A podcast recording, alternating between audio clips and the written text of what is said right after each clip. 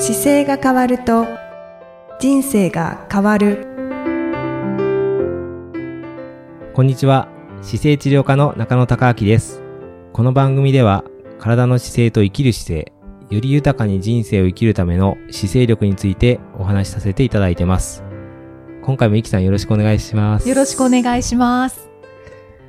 今回はですねはい。最近こう私の患者さんでこう増えてきてるというかちょっと女性の30代後半の方によく多いなという思いのがあってですねはい。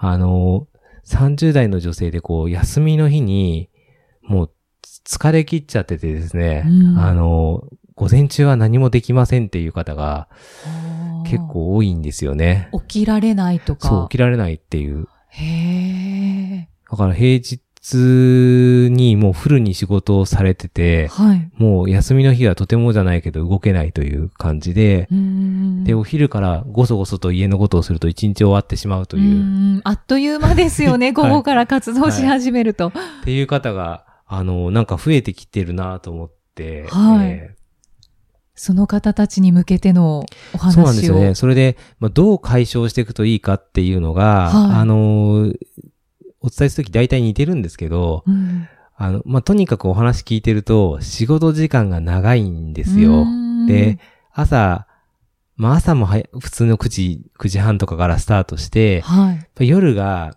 まあ、9時とか10時とかに帰られてる方が多いんですけど、ええええ多いんですよね、やっぱ長くて。でそこかはら、家のことをする、して寝ようとすると、やっぱ1時とかになってきてあ、りますね。帰宅時間もありますよね。うん。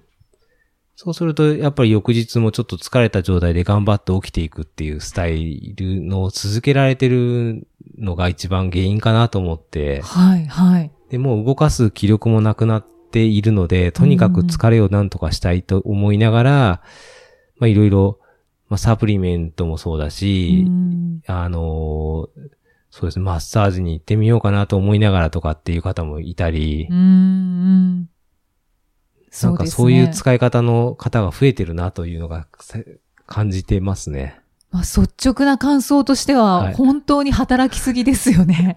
そうですね。はい。で、日本の働く時間ってやっぱり長くなっていて、短くしようと一生懸命いろんな方がされてますけど、はいでも、それでも長さが必要な業態とかはなかなかむ短くならない傾向がやっぱりあるので、そうですうね。んなんか、SE さんとか、はい。知り合いにいたりするんですけど、もうびっくりするぐらいの長いですか？勤務時間だったりしますね。あもう、あの、夜はい12時過ぎても余裕でいて、はいタクシーで家に帰って、ーはい。次の日の朝は8時からとか、そうですよね。そうそうそう。なんかもうよくわからない状態になってますよね。そうですね。でその、なんか、なんだろう、そういう方に共通してるのが、やっぱり睡眠時間が短いんですよね。あそうですね。ええで、とにかく直し方の一番目は、僕も、あの、睡眠、あの、運動、それから姿勢とか、呼吸、食事とかっていろいろ言うんですけど、はい。6個あるカテゴリーの中で、やっぱり一番初めに優先した方がいいのは睡眠が優先した方が良くて、うんなんか姿勢を良くすれば良くなるように一見見えるんですけど、姿勢を意識することの意識に疲れ切ってると力が回らないので、うんもう疲れ切ってるなと思う方は、まあとにかく寝ることがもう最優先になるので、そうですねで。睡眠時間をまず確保しましょうが一番初めのスタートですね。はい。だけど、うん実際には、うん、その確保できない、うん仕事がどうしても終わらないっていう方がそうです。たくさんいらっしゃるんですよそうです。ね。そこをどうするかですね。そうですね。だからやっぱり寝る時間を週末にちゃんと寝ることも一個ですけど、まあ金曜、例えば土日がお休みだとしたら、もう金曜日の夜早く寝ちゃうとかですね。何もしないで。で女性の方だったらメイクだけ落としてお風呂入ってもうすぐ寝ちゃうとかで、はいはい。で土曜日を早く起きた時の状態から一日をスタートさせていくような気持ちで、で、その次によく寝れたら次運動した方がいいんですよね。うーん。運動って結構、ハードルが高い後の方に回しがちですねそうなんです、。そうなんです。で、運動すると、体ってこう、許容量っていうか、キャパシティが増えてくるんですよ。体力がついてくるので。はい、はで、い。初めは、動かすこと自体がすごく億劫になるぐらいやってないと思うんですけど、はい。ちょっと歩き出すとか、ちょっと早歩きするとかっていう、歩くのも初めの頃運動になるので、うんそれをするだけでこう、運動終わった後にスッキリしたりとかう、ん。ちょっと爽やかな感じになるのがわかると思うので、そうですね。そこでやめておいて、夜早く寝れると、リズムが作り始めるのでうん、うん。疲れてるから、うんまあ一番最初にすることは寝ることですけど、はいはいだいたいちょっと睡眠が取れてきたなと思ったら、次には運動を持ってきた方がいいんですね。そうですね。もう本当に、だから、それもですね、運動の持ってき方が、もし仮に平日が行ける可能性があるとしたら、はい。ご自宅と会社っていうのがまあ同じじゃなければ通勤があるじゃないですか。はい。その間でなんか運動できることが入ってくると一番いいですよねう。んうんうん。まあよく言われるのはう、ん。一駅ちょっとずらして、最寄り駅まで一駅分歩くとかはいはい。は言われますよね。そうですね。あとなんか例えばですね、今だと新しくやるのに、例えば自転車だけ漕ぐような場所があったりとか、おー音楽に合わせてう自転車だけ漕ぐような、はいあの、フィットネスのところがあったりするんですよ。はいはい。スタジオ。そう、スタジオで。でそういうのもなんかも、割とその音楽に合わせて漕ぐだけでう、んうん。運動している時間を取れるので、まあそういうのをに行けたら行ってみるのも一個ですし、うんうんでもそれが自宅と会社の間じゃないとこところにあるとちょっとやっぱり億劫になるので、そうですねいう方はまあ一駅歩いちゃってもいいですし、はい。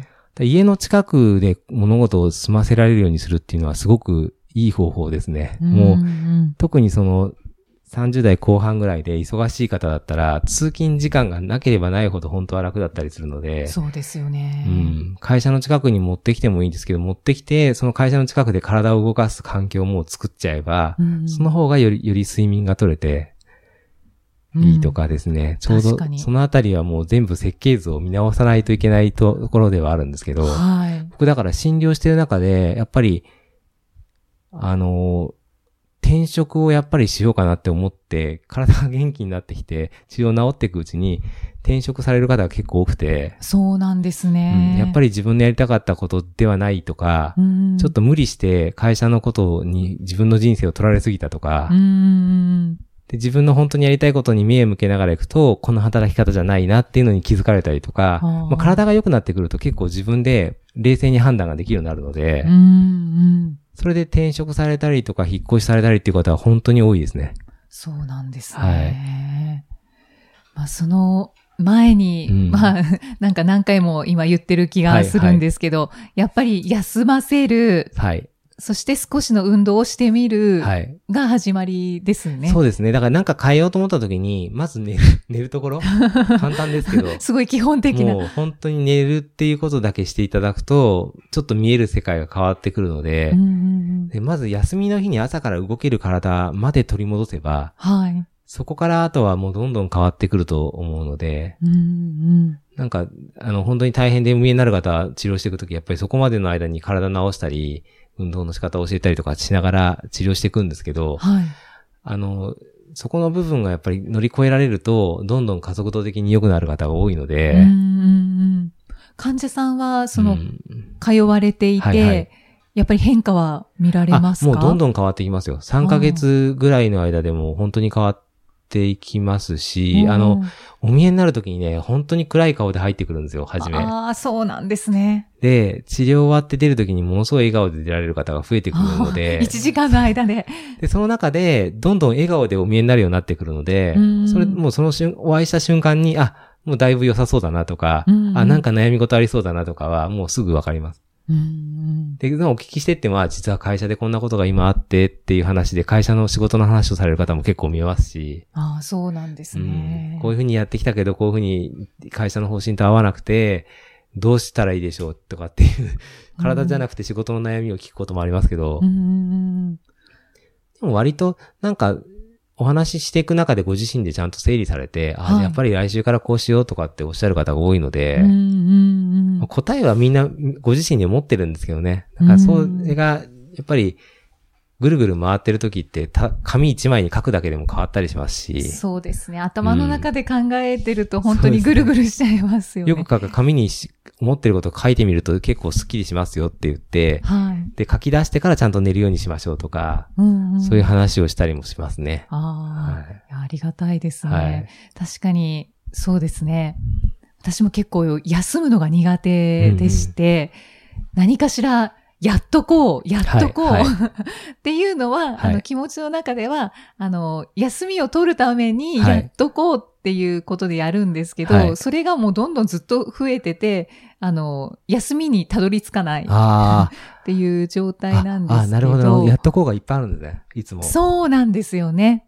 だけどきっとそれをずっと続けてたら、うんあの、休む時間は来ないですね。あ、それは、一番いいのは、それ朝に、あのーその日のベスト版のモデルを作るんですよ。はいミキ。さんが起きた時に、今日やることっていうのを書き出していくんですね、紙に。うんうんうんで、書き出してあったら、頭の中にあったらやりたいことのやつを先出しておいて、はい。で、それをやりたいも、やると一番どうやっていくと今日100点なのかを作っちゃうんですよ、先に。シナリオを。はい。計画を立てる。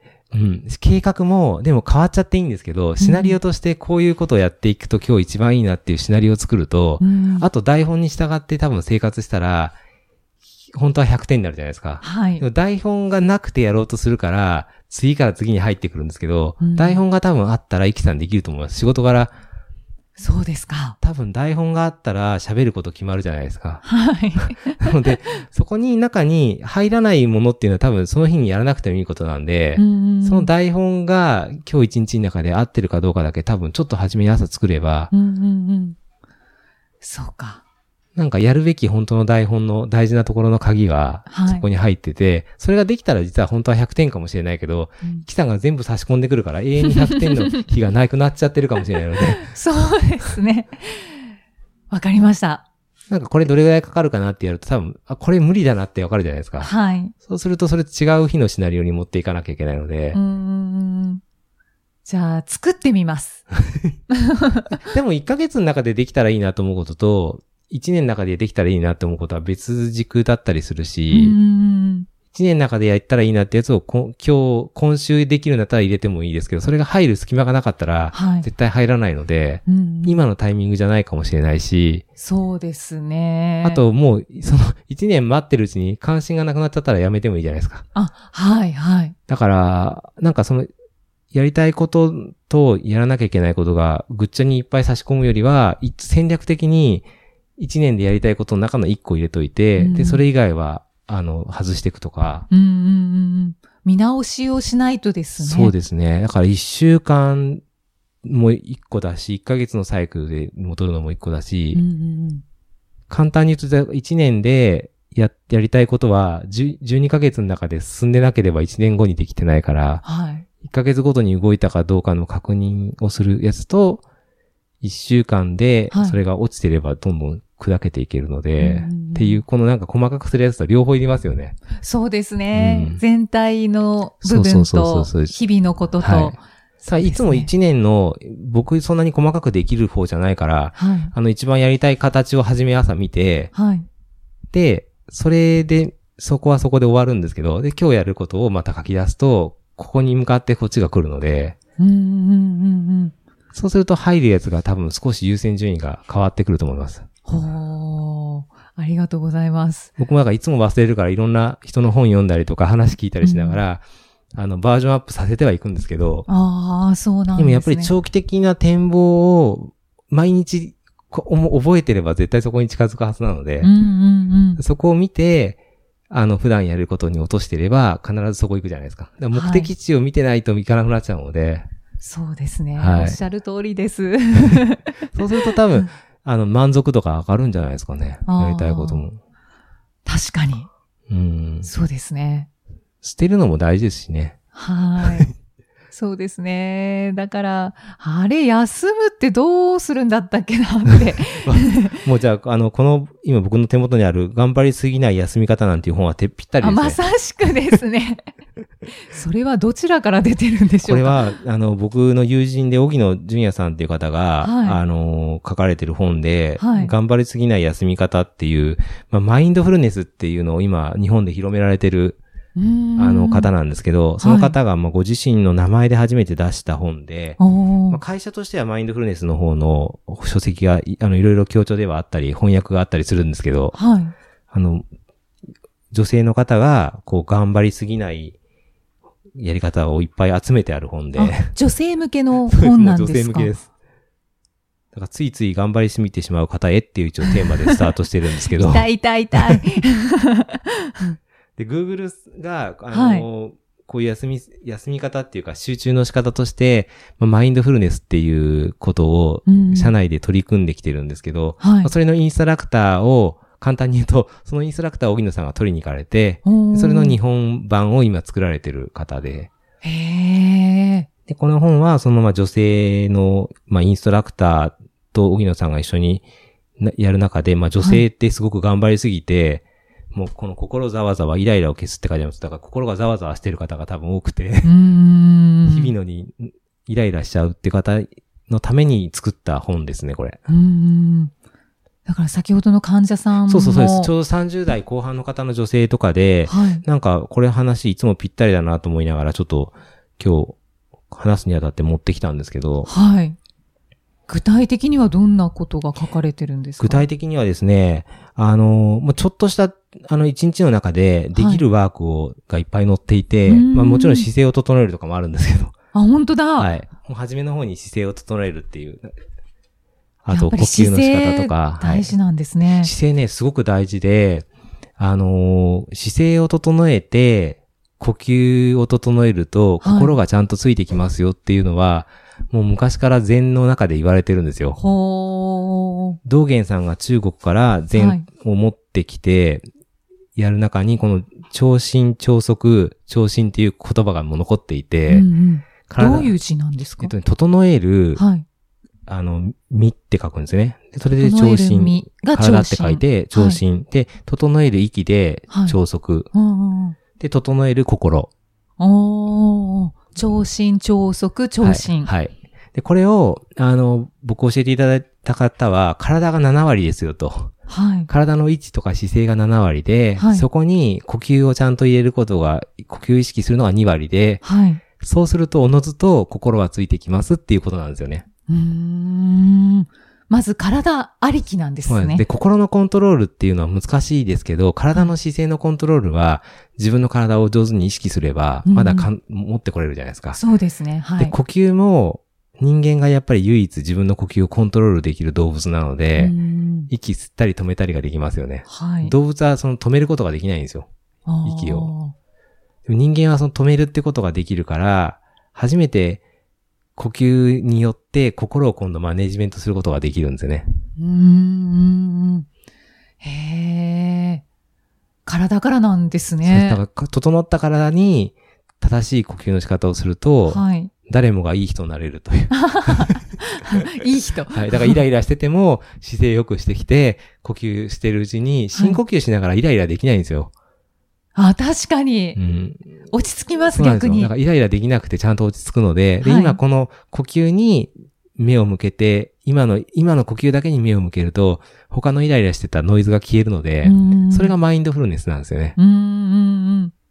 集中して。そうです、そうです。iPhone にもちゃんとマインドフルネスっていうのが入っていて、はい。今日何何分間マインドフルネスしましたかっていうのが出てくるんですけど、こうそれ呼吸を、そうなんですね。はい。呼吸をした量をカウントしてるんですけど、深呼吸した時に。にアップルウォッチにもついてます。マインドフルおネス。ー呼吸っていうのがついてる。そうでしたか。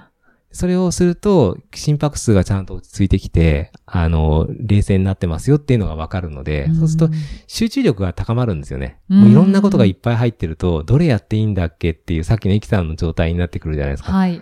でどちらかってます。で、深呼吸してちゃんと自分の心心を落ち着けたところで考えると、やっぱりやるべきことが見えてくるとか。うんうんはい。うんうんそうか。そういう時間をそうです、そうです。生活の中で1そうです分でもちょっと2分でも。取り入れてみようねっていうのがいろんなパターンで入れ入ってます。お風呂の中だと、こんなことできますかとか、はい。あの、朝一番でおお決まりのパターンを決めましょうとか、満員電車でイライライラすることを選ばないようにしましょうとか、うんうんうんうん。まあ、両手でコップを持って一杯のお水を飲みましょうとか、まあ、いろいろ、あの、マインドフルネスのバリエーションが載ってるという。ああ、細かいことが書かれてるはい。んですね。もう具体的に、例えば SNS を閉め、一回やめてみましょうとかっていうのも、確かに、デジタルデトックスとか言いますよね。そうですね。小さな一人旅しましょうとかですね会いたい人にだけ会いましょうとか、うんもう今の、今の時代になんかぴったりな内容がいろいろ出ていて、本当ですね。言いたいことはやっぱ今を大事にしようねっていうことを伝えてるんですけど、うん今を、今を大事にすることで、やっぱり本当にそこに休める状態が出てくるという、うーん。はあ。という内容が細かく書いてあるという。読んでみたいって思った方、ぜひね、たくさんいらっしゃるかもしれない。はい私も読んでみたいです。頑張りすぎない休み方ですね。荻野純也さん。はい。ありがとうござい文ます。教者さんから出てますね。1100円プラスしていただい 値段もありがとうございます。でもぜひ、なんかこれ僕がパッと見た感じですけど、はいで電子書籍で持ってた方が、もしかするとこの世代の方は見やすいのかもしれないですね。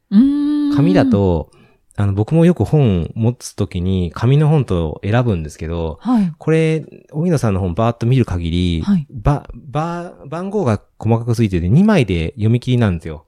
ああ、そうですね。なので、あの、電車の中でパーッと目次見たときにピッてクリックすると、気になった項目がそのまますぐ読めて、うんうんうんで、すぐ実践してまたしまってってやれるので、うんうんなんとなく僕こういう本買うときは、電子で買うことが最近増えました。ああ、確かにそうですね。うん。できることとかやってみようっていうことが、たくさん番号で振られてあんまるので。り頑張らなくていいんですよ。これだから60ページとかあるから、はい。簡単に言うと2ヶ月の間、うん。うんあの、1日1ページだけ、電車の中で読むように決めれば、うんうん。2ページか、見開き2ページ見れば、まあ、60個のバリエーションが手に入りますよっていう感じで捉えると、結構簡単だし、別に読みたいとこだけ見ればいいので、そうですね。うん。あとそれを生活の中にこそうそう、1個読んで、あ、やっててみようとか、取り入れにくかったら飛ばしちゃってもいいですし、ってやると、やっぱり忙しい中でできるので、はい。家で帰ってきて、小さいスマホってよりは、もしかすると iPad とかの方がいいかもしれないし、うんうんうん PC でも電子書籍今 Kindle は大きな画面で見れるので、あ、そうですね。PC で見ても早いですし、なんかそういう、しなんか上手に自分の頭の中にいろんなスイッチ入れていく練習として使うとやっぱりいいですよね。うーんうんうん。あ私も読んでみます。もう読んで実践して、あの、こんな風になったとかってつぶやいてくるとすごい出力もできていいかもしれないですねあ。、そうですね。うんはいはい。それだと落とし込めますしね。あの、やっぱりね、究極のマインドフルネスの状況って自分でコントロール下にあることだと思うんですよね。自分の生活のサイクルとかが。はいはい。思った通りに自分が考えた通りに動いてる時ってストレスじゃないんですけど、うん人のペースに巻き込まれるから苦しくなっちゃうんで、確かに。嫌なことはやんなくていいし、うん好きなことだけやればいいので、うんうんうん。なので、やっぱり自分のペースに、で出力していくっていう練習がすごく大事なのかなというのは、なんか30代後半の方の女性を見てると、すごく、なんか社会が見えてきて、はいあの、大人の状況とやらなきゃいけないことと、自分の気持ちがぐちゃぐちゃになっちゃって、はい。それでもうなんか、走りすぎて疲れてる方が多いので、うんうんうん。そうですね。会社勤めの方は、よりそうですよね。そうですよね。だからやっぱり、げ原点に戻るっていうよりは、なんかその今を確認しながら、やっぱりみんなが幸せになっていくのが一番大事なので、うん自分にとっての幸せのことを見直すような体調にちゃんと持ち込んでいけると、うんうんうんもっと自由にね、生きれるのかなとそうですね。もっと楽にはい生きられる。日本のパスポートってすごいんですよ。ちょっと話しパスポートですか？パスポートってはい世界で一番ビザがなくて動けるんですよ。そうなんですね。190カ国かな？あの、移動ができるのが、世界で一番ビザがいらない国なんで、日本って。へえ。パスポート持って週末だけ違う国行ってもいいわけですよ。ああ、そういうことですね。うんうんう。うんん。っていうぐらい自由にしていいよって国のパスポートは言ってるので。なんかそういうことをするだけでもちょっと見直しができたりとかう、んうん。一人旅をしてみるありもっていうのも載ってましたよね。そうです。まさにもう本当にね、そのパスポートが本当にどこでも行けるパスポートなのでうん、うんうん。じゃあ、フラッと行って。金曜日行って月曜日の朝帰ってくるとかでもね、いいかもしれないですし。相当リフレッシュできそうですね。でもそのぐらいの感覚でやっぱり好きなことやってもいいと思いますよ。もう30代後半とかだから。その中でやっぱり自分のらしさとか楽しさが出てくると、やっぱりそれきっかけに、その先どんどん変わってくると思うので、うんうん。そうですね。はい中野先生のこともちょっと今伺いたいなって、はいはいはい何ですか？思ったんですけど、そういう、なんかはい。切り替わった時期って、やっぱり終わりでしたか？僕ですか？はい。僕切り替わった時期あったのかな？でも割と、あの、社会人に不適合者だなとは思ってました、もともと。あの、与えられたことができないというか、あの、はい人のレールに乗っかるのは多分苦手だなっていうのは昔からあったので、まあ合わせるのが難しい。僕は多分会社勤めしたら、い本当にダメなサラリーマンだったと思いますね。妻にはよく言われます。あ、本当ですはい。か。だから、なので、早めに自分でやりたいことっていうか、こういうことをやっていきたいっていう方で走る方になっちゃったから、苦労ししてないっていうか、このマインドフルネスの状態は、そういう意味ではいつも好きなことをやってるので、はい。あんまり、あの、自分ではどうしたらいいかなっていうところは少ないですけど、逆に自分で、やりたいことやってるはずなのにうまくいかないときは、なんかどっかで違うんだなって自分で思うようにしてるし、ああ。そこはじゃあ、通じるところありますね。そうですね。だから自分でやりたいことをやれるっていうのが、やれるんだから、もっと自分でやりたいことだけやればいいんじゃないのって自分で言い聞かしたりとか。はしますね。うーん。ありがとうございます。いかにな、自分の持ってる持ち物というか、やらやらなきゃいけないと、まあ自分で思ってるだけですけど、その僕の場合姿勢が知らない方がやっぱりすごく、なんだろう、無駄な時間を過ごしちゃってることに気づいて、はい。その使い方を早く伝えることで人生良くしたいっていうことに対してすごくワクワクしたので、うん。そのワクワクをもっと広げられる方法を伝えていきたいし、仕事にしたいなっていうのがやっぱり、どの角度から言っても大体原点なんで、うんなので、あ、なんか止まってたら、あ違うやり方した方がいいんだなとか、うんもうそこに忠実に考えてるだけですね。ああ、忠実にですね。はい、自分のワクワクしてる原点のところの中から、今できることってなんだろうってもう一回戻って、はい。で、そこでできそうなことをまだ今日や、できるんだったら今日やってみるし、うんうんっ。ていうのをしょっちゅうやってます。ああ。いや、相当今日は、いろいろ、あ、これもできるな、あれもできるな、とか、ね、なんか紙に書いてみようとかね。いろいろそうですよね。でもやってみると変わるので、ねそうですようね。ん。なので、ね、悩まれてる、その、そうですね。30代後う半ん。とか40歳の方、はいはい女性の方ですね。はい今日は女性向けに、そうですね。どんどん輝いて素敵な女性が増えてくると、やっぱり、社会って女性がなんか僕はよくしてるなと思ってて、ああ、そうなんですか。やっぱり女性がないと男性って生きていけないですよ。うーん。だから女性が元気な社会はやっぱり間違いなくき、あの、し社会としても成熟してるし、うんいいのかなと。だから女性が元気な社会が作れると、あの、姿勢が良くなるとか、みんなが生きがいを感じて子孫を残していけるじゃないですか。ああ、そうですね。やっぱり何のためかっていうと、子孫が消えちゃうとやっぱり難しいから、子孫を残すためにっていうすごいシンプルに考えれば、うん女性がいなければ残らないから、うんやっぱり女性を大事にする社会は、いい社会になると思いますね。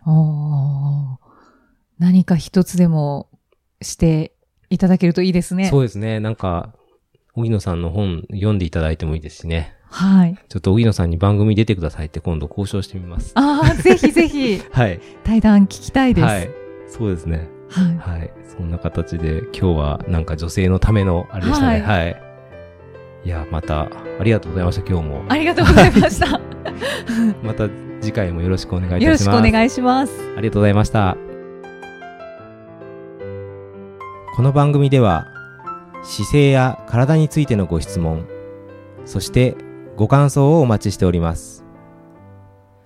ご質問とともに年齢、体重、身長、性別をご記入の上、中野生態東京青山のホームページにありますお問い合わせフォームからお送りください。体を見直す時間は人生を見直す時間である。姿勢治療科の中野孝明でした。